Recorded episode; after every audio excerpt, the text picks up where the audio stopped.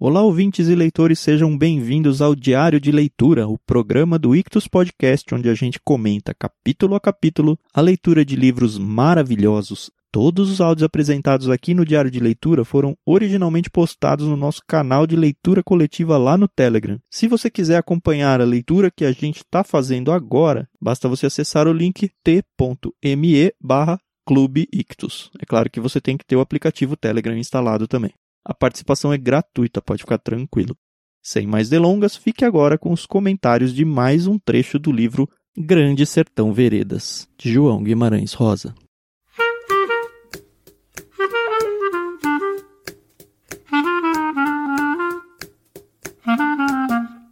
Bom dia, Carol, tudo bem? Bom dia, Thiago. Tudo bem? Graças a Deus. Segunda-feira, estamos hoje no 11 dia de Grande Sertão Veredas, João Guimarães Rosa. Vamos ler hoje da página 224 a 244. Saiba que você acabou de passar da metade do livro.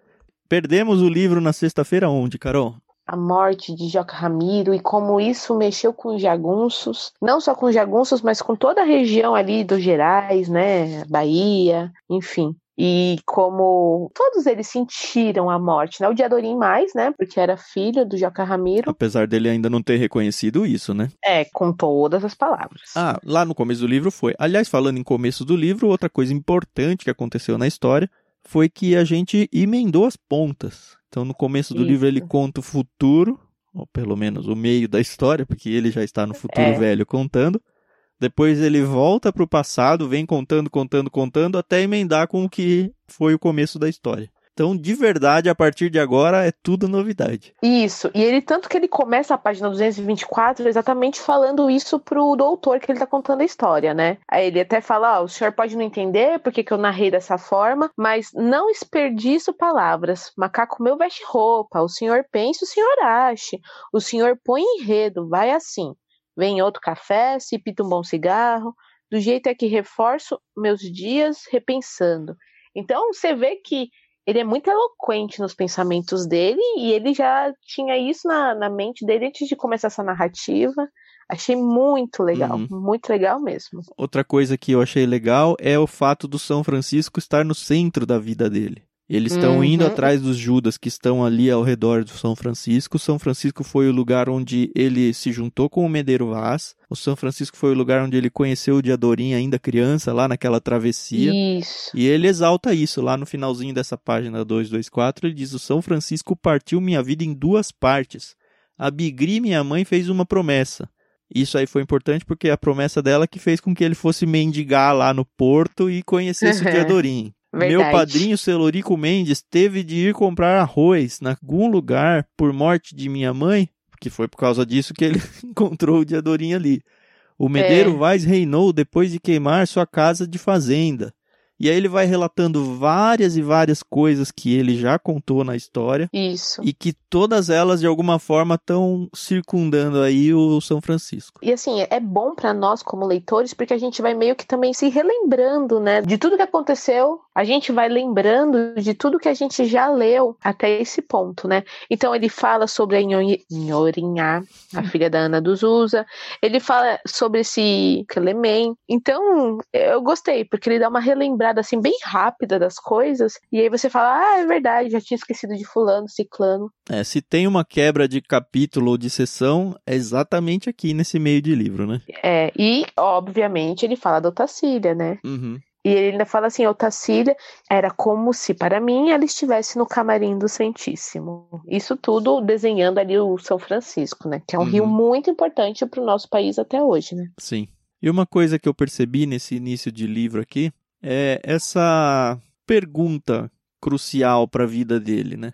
E isso aí vai permeando ao longo do livro todo, né? Se a vida de fato é só uma sucessão de acontecimentos e hum. o quanto de verdade da nossa jornada, e isso cabe a pergunta tanto para o Reobaldo quanto para nós, quanto uhum. dessa jornada ela é resultado das coisas que acontecem à nossa volta ou quanto que de fato é coisa que a gente decidiu fazer. Esse início todo ele começa a divagar sobre isso e essa é a pergunta que eu me faço. É, e quanto de fato o que a gente viveu foi baseado nas nossas escolhas ou no que nós deixamos que escolhessem por nós? Isso. É complicado, Ou simplesmente né? o destino, né? É.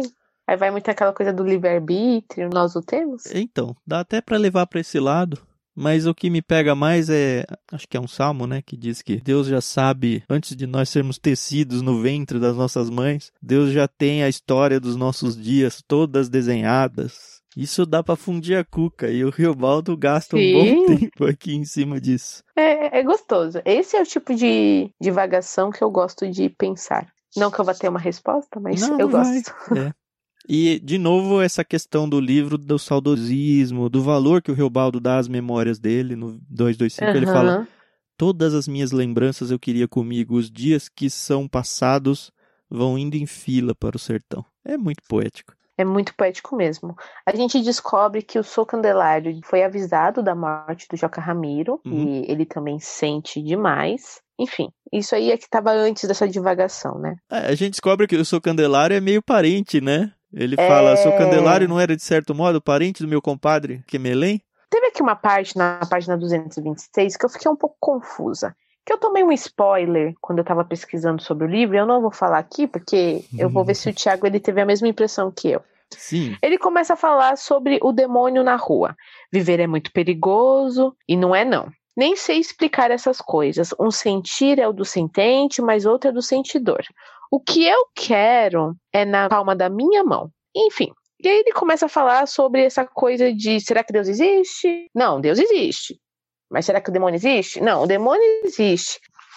Ai, é, é que eu vou acabar contando uma spoiler e eu não quero. Mas o que eu senti não aqui conte, é que tem. Não, o, o dia... não, não, não, não vou contar, mas o que eu senti. Ah, pacto não houve. Pacto? Imagine o senhor que eu fosse sacerdote e um dia tivesse de ouvir os horrores do Hermógenes em confissão. Beleza, essa parte tá bom. O pacto de um morrer em vez do outro e o de viver em vez do outro. Isso aí remete àquela história que ele contou, lembra, né? Isso, isso. Não é do Hermógenes. Aquela historinha que um cara combinou com o outro para morrer no lugar dele. Isso. E se eu quiser fazer outro pacto com Deus mesmo, posso? Aí eu fiquei pensando, ué, mas esse eu que ele tá falando, é ele Riobaldo? É, então, eu acho que vai rolar um pacto aí também. Porque eu não tomei então. grandes spoilers, mas numa entrevista do João Guimarães Rosa perguntaram para ele se o Grande Sertão Veredas poderia ser considerado o Fausto do Sertão. Isso. E aí o Guimarães Rosa me dá uma desconversada e tal, mas essa pergunta nunca me saiu da cabeça. Então. Mas vamos ver. Eu acho que vai rolar alguma coisa de pacto com o Demo aí. E eu acho que vai ser pelos lados do, do Riobaldo. Mas eu não sei que contexto isso vai acontecer ainda. É, que aí ele termina a página 226 falando. Diga ao Senhor, tudo é pacto, todo o caminho da gente é resvaloso, mas também cair não prejudica demais. A gente levanta, a gente sobe, a gente volta. Deus resvala? Mire e veja. Tenho medo? Não. Estou dando batalha. É preciso negar o que o que diga existe. Então é aqui. O demônio tá... aqui, né? Isso, ele está afirmando que o, o capetinho existe, né? Que no começo ele tinha dúvida. Não, ele, ele diz tá que afirmando. precisa negar que ele existe. Mas ele tá, é. essa, essa batalha dele existe ou não existe, desde o início do livro, né? É. Mas então, ele meio que divaga isso e ele fala: Voltemos. Vamos voltar lá para nossa história, para a gente continuar narrando, né? E aí a gente para daquela parte que o Zé Bebelo se renomeia, né? Zé Bebelo Vassamiro, uhum. vive o nome, e eles vão atrás do Hermógenes, né? Pelo menos essa é a intenção deles, né? O Riobaldo ele tá fazendo uma, uma recapitulação da vida dele. E aparentemente ele fez uma decisão que a gente ainda não sabe, que talvez ele se ache errado. Tanto que ele abre essa história falando pro senhor que tá ouvindo ele: Agora, no que eu tive culpa e errei, o Senhor vai me ouvir. Então ele ah, já sim, reconhece verdade. que ele teve culpa e que ele errou em alguma coisa, que a gente vai descobrir porque ele vai contar agora. Ai, ai, ai. E aí ele, eles estão ali no bando do Zé Bebelo, eles chegam num lugar, primeiro que ele narra como que é o dia. O dia é muito, muito, muito quente, uhum. a noite fresquinha e a madrugada é um frio de matar, literalmente, né? E aí ele e o Diadorim gostavam de acender umas fogueiras e ficar brincando ali. Um momento, né, de descontração apenas, né? Uhum. Eu fico pensando, oh meu Deus. Mas tá bom. Toda vez que o Riobaldo começava a olhar o Diadorim diferente, ele pensava na Otacília. É, eu tinha súbitas outras minhas vontades de passar devagar a mão na pele branca do corpo de Diadorim, que era um escondido. E em Otacília eu não pensava. No escasso, pensei. E aí vira pra Otacília. Mas é. é muito engraçado isso engraçado, coitado, né? É, não é? E aí, lembra que lá no início do livro ele falava que ele paga uma mulher para rezar por ele? Uhum. Ele tem muita essa preocupação, a gente percebe que ele fala: a Altacília rezava por mim? Rezava, hoje sei. E era nessas boas horas que eu virava para a banda da direita para dormir meu sensato sono por cima de estados escuros. Então, eu acho que como depois ele descobriu que ela rezava por ele, ele devia pensar que, oh, naquele momento que eu estava sendo fraco, tinha alguém olhando por mim, aí eu meio que me acertava nas minhas ideias, né? Uhum.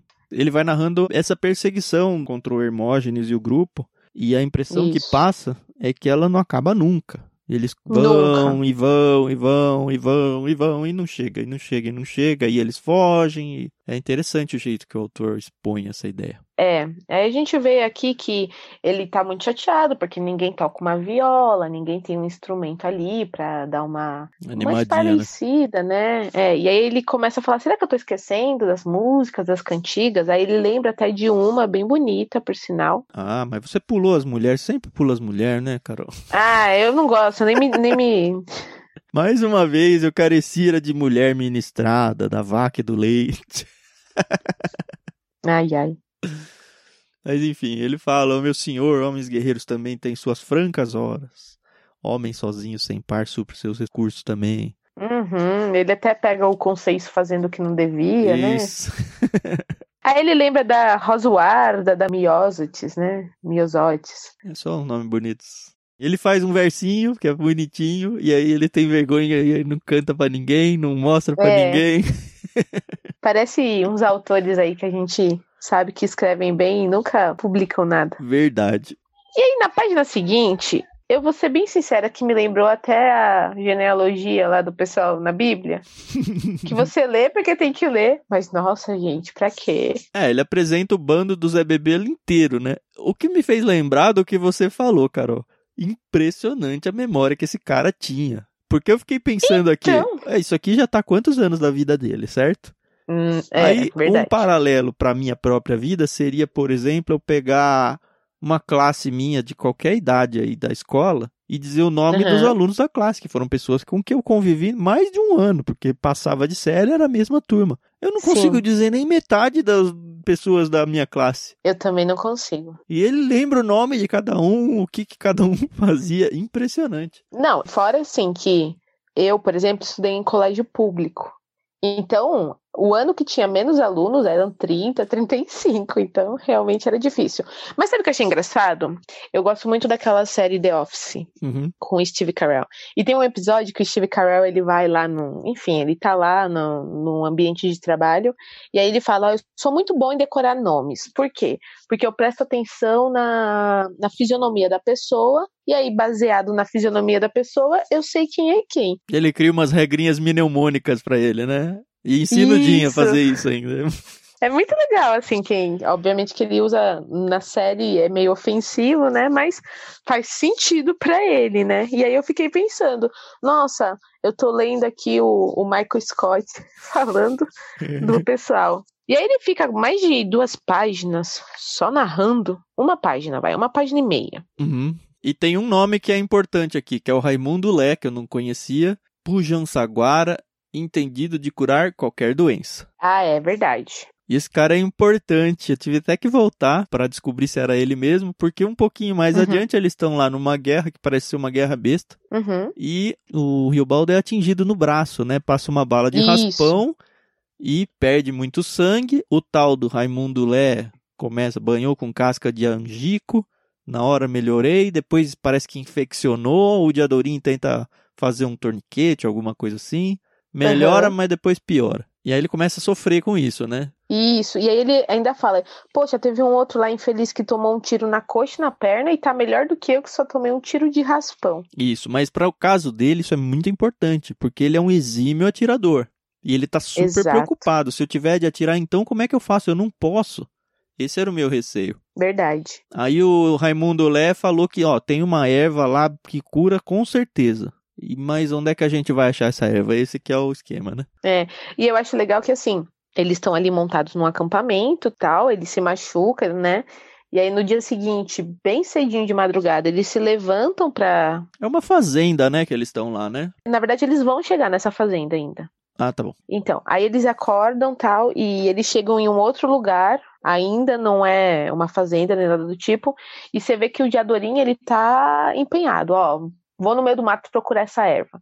Não fala que erva que é o nome, né? Mas a gente sabe que eles estão indo buscar essa erva, né? Eles chegam numa fazenda que está recém-abandonada. Sim. Uma fazenda imensa. Tem até mantimentos lá ainda, né? Tem muita coisa. Eles vão para essa fazenda. De início, eles planejam ficar duas noites, né? E aí os dois viram três que tão depressa se passaram, né? Porque a fazenda era muito boa. Uhum. E aí, na madrugada, é, o braço dele tá doendo tal, ele tá ali deitado.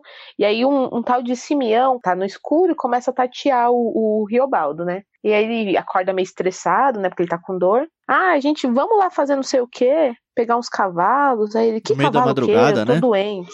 É, eu tô doente aqui, caramba. E o Diadorim não tá.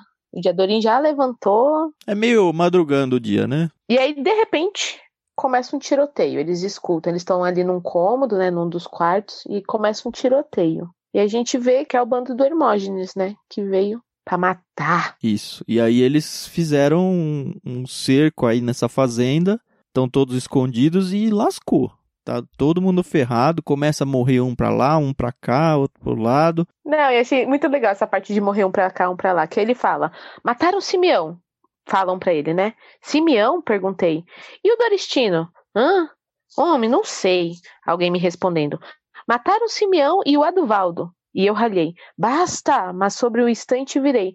E o Fafafa? E ouvi. Fafafa não, Fafafa tá é matando. ai, ai, gostei demais dessa parte. E aí confirma que são de fato os Hermógenes. É legal que eles, o Isso. bando toma o nome do líder, né? E essa guerra, essa batalha, aliás, dura aí um tempão. Achei legal porque ele narra que eles pegaram o couro de um de uma vaca, de um boi, né? Penduraram assim e vira meio que um escudo, né? As balas ricocheteiam e aí caem, né? Não, não atinge ninguém. Achei bacana, isso é ó, técnica de guerra.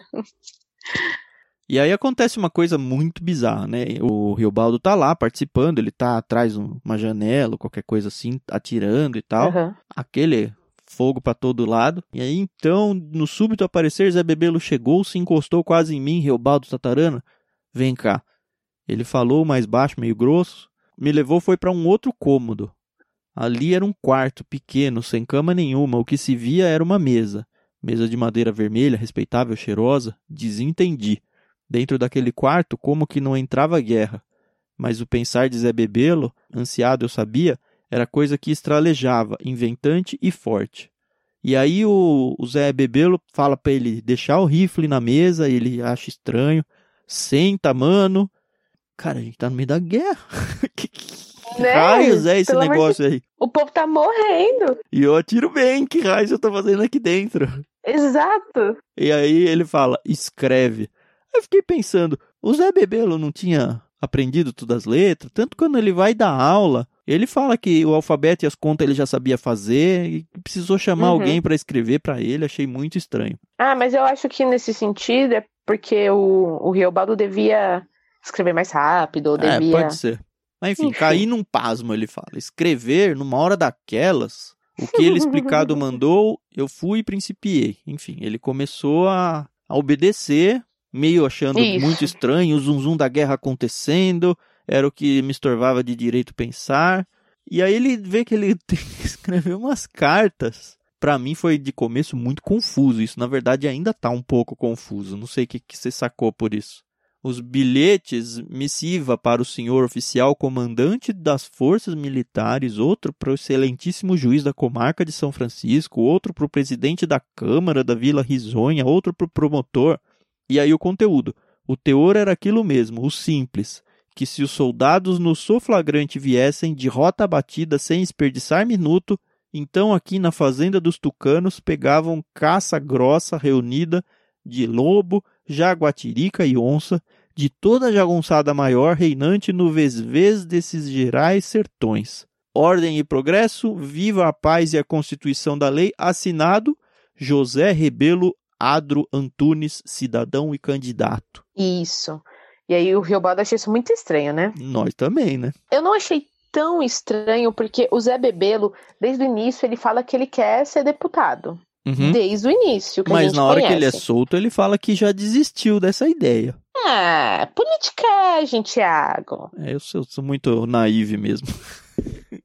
Se o Hermógenes e o Ricardão pagaram lá pro, pros tenentes, coronéis, sei lá, perseguirem o, o bando do, do Joca Ramiro, né? O restante do Medeiro Faz, enfim. Por que, que o Zé Bebelo não pode estar usando da mesma estratégia? Uhum, Posso estar errada? Posso estar errada, né? Vamos descobrir. sim. Só que o que a gente sabe é que o Riobaldo ficou muito pé atrás, não só Ele com as ficou Pé cartas, da vida, não? ficou, mas também porque o, Zé Bebelo assinou como José Rebelo Andro Antunes e não Zé Bebelo Ramiro Vaz. Que era Isso. como ele falou que ele passaria a se chamar agora, né? E aí o Riobaldo perde todas as estribeiras aqui e bota ele na parede, né? É, Ele chega e fala aí por que raios você não tá assinando aí do jeito certo. isso. E aí o Zé Bebelo, todo eloquente, todo político, fala: não, é porque eu tô chamando esse povo para eles virem pegar o bando do, do Hermógenes, que tá. é, Ele fala, ó, eles cercaram a gente. Cercaram, isso. a gente não tem como fugir daqui, eles pegaram os melhores lugares, a gente tá aqui em Tocaia, mas eles estão em Tocaia, né? Mas a gente não tem chance nenhuma de vencer isso daqui. Então É. a estratégia é trazer o pessoal pra atirar neles, pegar eles, desbaratinar ali e aí a gente dá um jeito de fugir. Isso. Aí esse jeito de fugir que o Riobaldo também fica assim, "Ah, mas por que então a gente não foge agora? É. Né? Foi, Então fica foi meio assim. estranho, né? O Zé Bebelo fica meio bravo com ele, rola aquela intimidação de autoridade em cima dele, né? A página que fala dessa confrontação deles é interessante. Até o formato literário eu achei interessante. Eu nunca tinha visto dessa forma. Ele fala: o que regeu em mim foi uma coragem precisada, um desprezo de dizer o que disse. O Riobaldo falando: o senhor chefe, o senhor é amigo dos soldados do governo. Uhum. E eu ri, ah, riso de escárnio, direitinho. Ri para me constar, assim, de que homem ou de chefe nenhum eu não tinha medo. E ele se sustou, fez espantos. E aí a parte literária que eu queria destacar. Ele disse, na mesma frase, assim, na mesma linha, né? Ele disse: Tenho amigo nenhum, e soldado não tem amigo. Eu disse: Estou ouvindo. Ele disse: Eu tenho é a lei, e soldado tem é a lei. Eu disse: Então estamos juntos. Ele disse. E aí vai nesse, né? Mas agora minha lei e a dele são as diversas, uma contra a outra. Eu disse: Pois nós, a gente, pobres jagunços, não temos nada disso, a coisa nenhuma. Ele disse: Minha lei sabe qual é que é, Tatarana? É a sorte dos homens valentes que estou comandando. Eu disse: É, mas se o senhor se reengraçar com os soldados, o governo lhe repraz e lhe premeia. O senhor é da política, pois não é? Ô, gente, deputado. E aí fica esse ele disse, eu disse, ele disse, eu disse. Uhum. E ele basicamente jura o Zé Bebelo de morte, né? É engraçado que ele fala assim no finalzinho. Eu tossi. Ele tossiu. É. E aí, aí, aí, aí. Aí eles estão no meio dessa discussão e chega um cara falando: Ó, precisamos de vocês lá com a gente. Tem até um que tomou um tiro no, no pescoço, né? E aí continua, né? Eu disse, dê as ordens, chefe. Eu disse gerido, eu não disse copiável. Sei que Zé Bebelo sorriu, aliviado. Uhum. Mas ele fala, ó, se o Zé Bebelo se engraçar, eu não tenho dúvida nenhuma, eu vou matar ele. E como aqui a gente não sabe, a narrativa agora é uma coisa só, né? A gente não sabe realmente o que vai acontecer, né? Não sei onde vai dar, né? Quem que vai ficar vivo. A única coisa que eu sei é que o Riobaldo não morre. É. Só isso. Verdade. E aí a gente vê que o braço do Riobaldo começa a doer, mas ele fala: é agora. Pega o rifle dele, vai lá pra janelinha e começa a derrubar os homens lá do Hermógenes. É, ele né? vira o arqueiro lá do Vingadores. né? Isso Ele aí. pega a arma dele e vai contando. Pá, é um, é dois, é três. E pelo que eu entendi, é ele que vira o jogo aqui, né? A batalha ela se esfria, eles ainda estão todos ali presos dentro da fazenda, com gente em volta. Ele fala que mata meia dúzia, depois mata mais um. Eles em um e um caíam. Aceitavam o poder da morte que eu mandava. Ele é, ele é cabra da peste mesmo aqui, viu? É, e ele ainda fala que sabe a diferença quando o cara morreu e quando o cara só ficou ferido, né? Isso, e tá fingindo de morto, né? né? Ixi, isso deve ser muito louco, né? E aí o Zé Bebelo chega e fala: Tu é tudo, Riobaldo Tatarana, cobra voadeira. E aí coloca um outro apelido, né? Eles desistiram, né, antes disso aí. Eles desistiram para trás, desandavam, assim pararam. O balançar da guerra parou até pro almoço em boa hora. Eu fiquei pensando, putz, esses caras estão lá trocando tiro. Ah, agora chegou a hora do almoço, vamos comer. É, mesmo quando o Riobaldo acorda de madrugada, ele fala, hum, tô com fome. Mas aí é isso, o que você tava falando, né? O Zé Bebelo elogia ele, né? Até dá um novo apelido. Ah, Urutu Branco. Assim é que você devia de se chamar. E amigos somos. A ver, um dia a gente vai entrar juntos no Triunfal na forte cidade de Januária. Então você vê aqui que o Zé Bebelo ele tá tentando, né, se aproximar aí do Riobaldo, porque... Ah, político, né? Tudo mentiroso então... discurso aqui, eu não comprei, não. É, eu também não. E nem o Riobaldo, né? Ele fala, ao que é... resposta não dei. Amigo, uhum. eu ali do lado de Zé Bebelo, mas Zé Bebelo não estava do lado de ninguém. Zé Bebelo, cortador de caminhos, amigo. Hum. Pensei, hum. eu visse que traindo ele estivesse, ele morria. Morria na mão de um amigo. Jurei calado.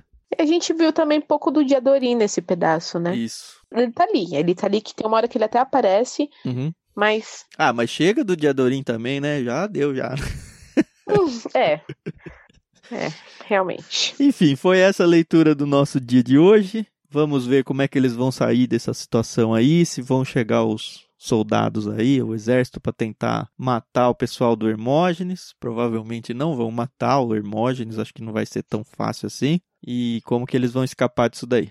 E se o Zé Bebelo vai escapar disso daí da mão do próprio Riobaldo aí, vamos ver. É. Lembrando que o Riobaldo falou, eu errei numa coisa. Ele tá contando Isso. a história. E não apareceu ainda qual foi o erro dele. Então, de início eu pensei, será que o fato dele ter escrito as cartas, ele se considerou um traidor? Ou o fato dele ter confrontado o Zé Bebelo? O Zé Bebelo, é. Será que vai custar a vida de alguém? Ou o erro dele vai ser matar o Zé Bebelo mais pra frente? Não sei. E descobrir outras coisas. Enfim, né? Especulando. Passamos da metade, eu fico pensando, ai gente, ainda vai acontecer tanta coisa, não vou me apegar a ninguém por enquanto. É. Porque eu me apeguei a Jaca Ramiro, eu sabia que ele ia morrer, mas foi muito triste. É isso aí. Tá certo. Amanhã então a gente volta. Muito obrigado pela audição até aqui. E sigam com a gente no final desse livro aí, que tá, tá perto, mais ou menos perto do fim. ah, já estamos mais pro fim do que pro meio. É, isso aí. Agora voltar para trás demora mais do que chegar no fim. é verdade. Tá certo, pessoal. Então até amanhã, se Deus quiser. Até mais. Tchau, tchau.